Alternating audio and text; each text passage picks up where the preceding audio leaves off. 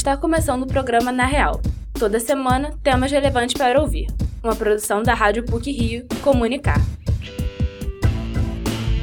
Na próxima sexta-feira, dia 5, será comemorado o Dia Nacional da Saúde. A data foi escolhida em homenagem ao nascimento do sanitarista Oswaldo Cruz. Este é um dos assuntos do programa de hoje.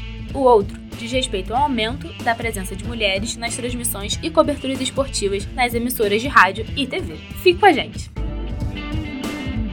Criado para homenagear o médico, pesquisador e sanitarista Oswaldo Cruz, o Dia Nacional da Saúde coincide com a data do nascimento dele. Um dos institutos mais importantes no combate a várias doenças e epidemias fica no Rio e também leva o nome do sanitarista. Trata-se do Instituto Oswaldo Cruz, que teve importante papel em várias crises sanitárias, principalmente no combate à Covid-19. A reportagem é de Sofia Harper e Maria Mariana Braga. Há 150 anos nasceu Oswaldo Gonçalves Cruz, um dos mais importantes sanitaristas do Brasil. Natural de São Luís do Paraitinga, em São Paulo, seus pais se mudaram para o Rio de Janeiro quando Oswaldo tinha apenas 5 anos. Ainda adolescente, ingressou na Faculdade de Medicina do Rio de Janeiro e, com apenas 20 anos, se tornou médico. O Dia Nacional da Saúde foi criado em sua homenagem. A Fundação Oswaldo Cruz foi criada em maio de 1900. Porém, antes de adquirir esse nome em 1908, era o Instituto Soroterápico Federal, cujo principal objetivo é a fabricação de soros e vacinas contra a peste bubônica.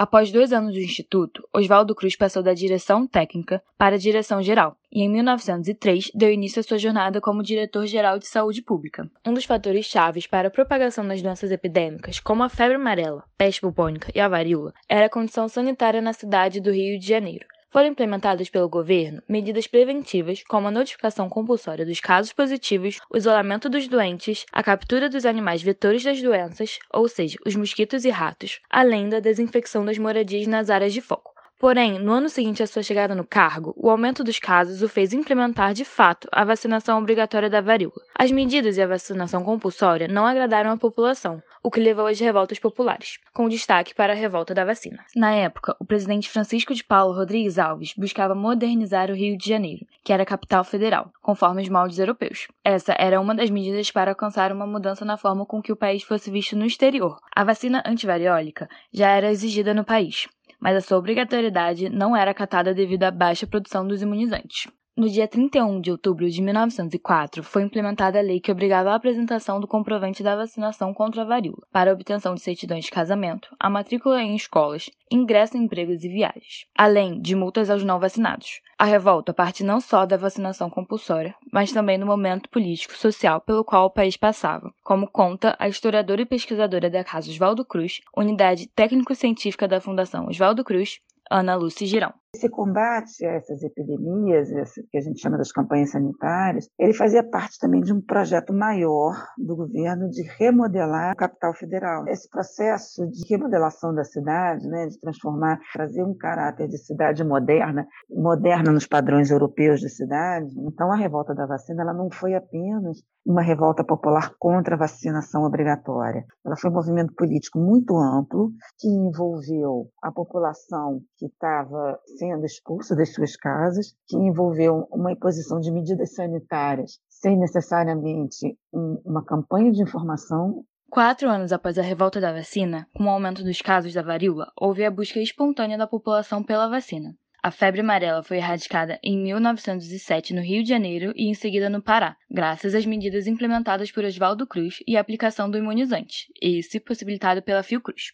Hoje, com a pandemia do coronavírus, o Instituto Fiocruz foi um dos responsáveis pela criação, fabricação e distribuição dos imunizantes no Brasil. Em 1994, as campanhas de vacinação não contavam com a estrutura que existe atualmente. Porém, um fator para aversão ao imunizante pode ser encontrado nos dois momentos históricos a propagação de informações falsas. Quando a vacina da varíola chegou ao país, uma parcela da população acreditava que após sua injeção seriam desenvolvidas feições de vaca, já que o principal ingrediente dos imunizantes vinha do animal. Durante a campanha de vacinação da Covid-19, foi disseminada a informação que quem a tomasse se tornaria um jacaré, e se tornou piada nas redes sociais. Esse ano, os casos de varíola de macaco começaram a crescer pelo mundo. No Brasil já passou dos 800 casos e tem como sintomas dor de cabeça, febre, cansaço extremo e dores no corpo. Os sintomas duram, em casos leves, entre duas e quatro semanas. O tratamento conta com o alívio dos sintomas e se sabe que a vacina da varíola ajuda na proteção contra a varíola do macaco. porém teve sua aplicação interrompida em 1980, já que a doença foi considerada erradicada em 1970. Assim como fizeram com a Covid, a Fiocruz busca nesse momento passar informações corretas para a população, como conta a pesquisadora Ana Lúcia. É uma doença que não é altamente transmissível, ela, ela, é transmissível através de um contato mais próximo. O que a Fiocruz está fazendo nesse momento, e que foi o que fez também muito e continua fazendo em relação à Covid, a primeira coisa é franquear todo tipo de informação para a população. O legado de Oswaldo Cruz é incontestável e continua a ajudar a saúde pública brasileira, assim como a Fiocruz continua a contribuir no combate das crises sanitárias que aparecem ao longo da história. Maria Mariana Braga e Sofia Harper para o Na Real.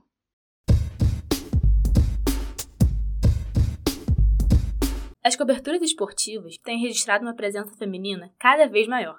Além de atuarem como repórteres, elas também se destacam como narradoras, apresentadoras e comentaristas em diversos canais. Vamos saber mais sobre esse tema com a repórter Vitória Lemos. O trabalho de coberturas esportivas nas rádios, canais de TV e sites de notícias foi visto durante muito tempo como um ramo profissional voltado para os homens. Com os avanços sociais registrados nos últimos anos, a necessidade de inserção das mulheres nas redações, estádios e arenas se fez cada vez mais necessária. Atualmente, é possível acompanhar o trabalho das mulheres nas funções de repórter, apresentadora, editoras de texto e produtoras em diferentes veículos. O avanço feminino na comunicação e no jornalismo é cada vez mais evidente e expressivo. Neste ano, por exemplo, a Rede Globo escalou a jornalista Renata Silveira para compor o time de narradores que vai trabalhar na Copa do Mundo do Catar. Este marco é importante, pois pela primeira vez, uma mulher vai ser responsável por narrar jogos da Copa do Mundo em um canal aberto de televisão brasileiro. Para a jornalista, apresentadora e repórter dos conteúdos digitais da Comebol Libertadores, Bianca Molina, a reformulação dentro das redações é algo crescente e positivo. Tem empresas que a gente já vê que elas tiveram uma repaginação mesmo, né? E daí tem mulher não só repórter, nem só apresentadora. Tem narradora, tem comentarista, tem editora de texto, produtora, produtora de externa e tudo mais. Mas está acontecendo, é o, é o melhor cenário que a gente já teve. Podia estar tá melhor? Podia estar tá muito melhor. Mas de todos os cenários que eu já vi nesses últimos dez anos, realmente é o melhor. Em todos os eventos tem uma presença legal feminina, ou na retaguarda ou ali na linha de frente. Além de trazer diversidade aos conteúdos esportivos, a inserção das mulheres tem o poder de atrair o público feminino. Bianca Molina conta que depois que passou a aparecer em frente às câmeras, recebeu diversas mensagens nas suas redes sociais em que as mulheres dizem se sentirem representadas pela profissional. Assim, eu como mulher, eu gosto de parar e ver a André Sadi falar sobre política, atualização do cenário uh, das eleições de Brasília e tudo mais. Eu me sinto identificada de alguma forma, sabe? Então eu imagino que na parte do esporte, do futebol, isso também possa acontecer. Eu já tive muito feedback assim, quando eu começo a ser repórter, a minha porcentagem de presença de mulheres nas redes sociais era de 3%. E as coisas foram mudando naturalmente, porque daí eu fui aparecer na frente né, das câmeras e já recebi de mãe, de rapaz que me seguia, de irmã, essa coisa de tipo, putz, eu não gosto muito, mas quando eu vejo que é tu, eu deixo, sabe? Uma coisa assim. Apesar do importante progresso, as mulheres ainda encontram barreiras para atuar na profissão, por diferentes questões como o machismo, que ainda está enraizado na sociedade e se reflete no ambiente de trabalho. Nos últimos anos, foram registrados alguns casos em que repórteres sofreram assédio no momento em que exerciam o papel de apurar as informações ou enquanto informavam o público ao vivo. Para a jornalista e repórter esportiva dos canais Globo, Débora Gares, a presença feminina no mundo esportivo é cada vez mais expressiva, mas está longe do ideal. A profissional afirma que já vivenciou casos de preconceito com outras colegas e precisou até abandonar uma pauta por não se sentir segura. Eu já tive que me retirar de uma pauta, estava acompanhando venda de ingressos para o jogo do Flamengo no entorno do Maracanã, uma fila gigantesca, e estava ali entrevistando, até que alguém puxou, um dos engraçadinhos puxou uma fala mais sexista, né, trazendo para um, lado de uma cantada, de uma coisa vulgar, contagiou outras pessoas. E aí eu precisei sair. O meu câmera na hora também percebeu que o clima não tinha ficado legal. É, pesou um, uma situação de cunho machista, sexista mesmo, enquanto eu estava ali trabalhando.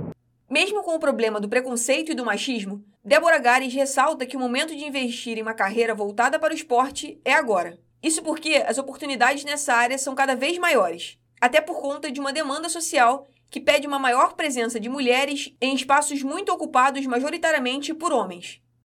O momento é agora. Façam isso já. Façam isso porque está melhorando. Esse espaço está se abrindo por uma demanda social, não é a favor, é uma demanda social. E as empresas precisam estar atentas a isso e algumas já estão começando a ficar. Não é fácil, realmente ainda existem muitas barreiras, ainda existe muito preconceito, isolamento, mas é um bom momento para se tentar. Seja por meio das ondas de rádio, telas de TV, vídeos online ou sites de notícias, as mulheres pedem passagem para finalmente ocupar o seu lugar e fazer a diferença nas coberturas esportivas. Vitória Lemos para o Na Real. Para encerrar o Na Real de hoje, algumas pílulas sobre o que foi ou será destaque nas mídias. Pílulas da semana. Quem ainda não viu, tem até o dia 2 de novembro para visitar a experiência imersiva Van Gogh Live 8K no Rio de Janeiro. Com mais de 200 obras do pintor holandês, o estacionamento do Barra Shopping será a primeira parada da imersão. Além das projeções, são encontrados no local textos retirados de cartas escritas por Van Gogh, um café temático e um campo de girassóis. Os ingressos estão a partir de 80 reais e podem ser encontrados no site Live Pass e na praça de eventos do Barra Shopping. O Red Hot Chili Peppers anunciou que vai lançar o um novo álbum, Return of the Dream Canteen, dia 14 de outubro. Um detalhe curioso é que The Dream Canteen vai estrear um pouco mais de seis meses depois de Unlimited Love, inaugurado pela banda em abril. Os dois discos são produzidos por Ricky Rubin. Em declaração oficial, a banda esclareceu que os álbuns foram gravados de forma conjunta. O futebol feminino é a primeira modalidade brasileira a conseguir vaga nas Olimpíadas de Paris, que vai acontecer em 2024.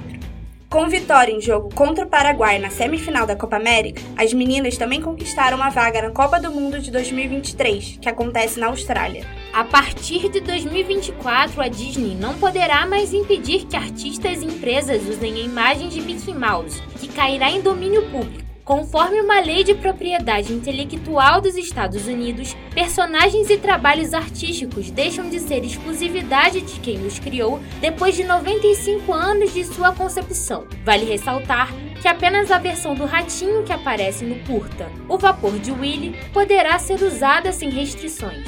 Foi dada a largada para o início da fase 5 do universo cinematográfico da Marvel. Anunciada durante a San Diego Comic Con, as obras que formarão essa nova etapa começam dia 17 de fevereiro de 2023, com a estreia de Homem-Formiga e Vespa. Quanto Mania. Com as obras confirmadas, o fim da fase 5 vem com a estreia de Thunderbolts, dia 26 de julho de 2024. Mas calma, é o fim de uma fase, não de um universo inteiro. Por hoje é só. Esse episódio foi apresentado por Ana Pokeshock, com pílulas de Maria Mariana Braga e Maria Eduarda Severiano e edição sonora de Jeane Moraes. O programa Na Real tem supervisão e edição do professor Célio Campos. Lembramos que a Rádio PUC faz parte do Comunicar, cuja coordenação é da professora Lilian Sabac. Até a próxima semana!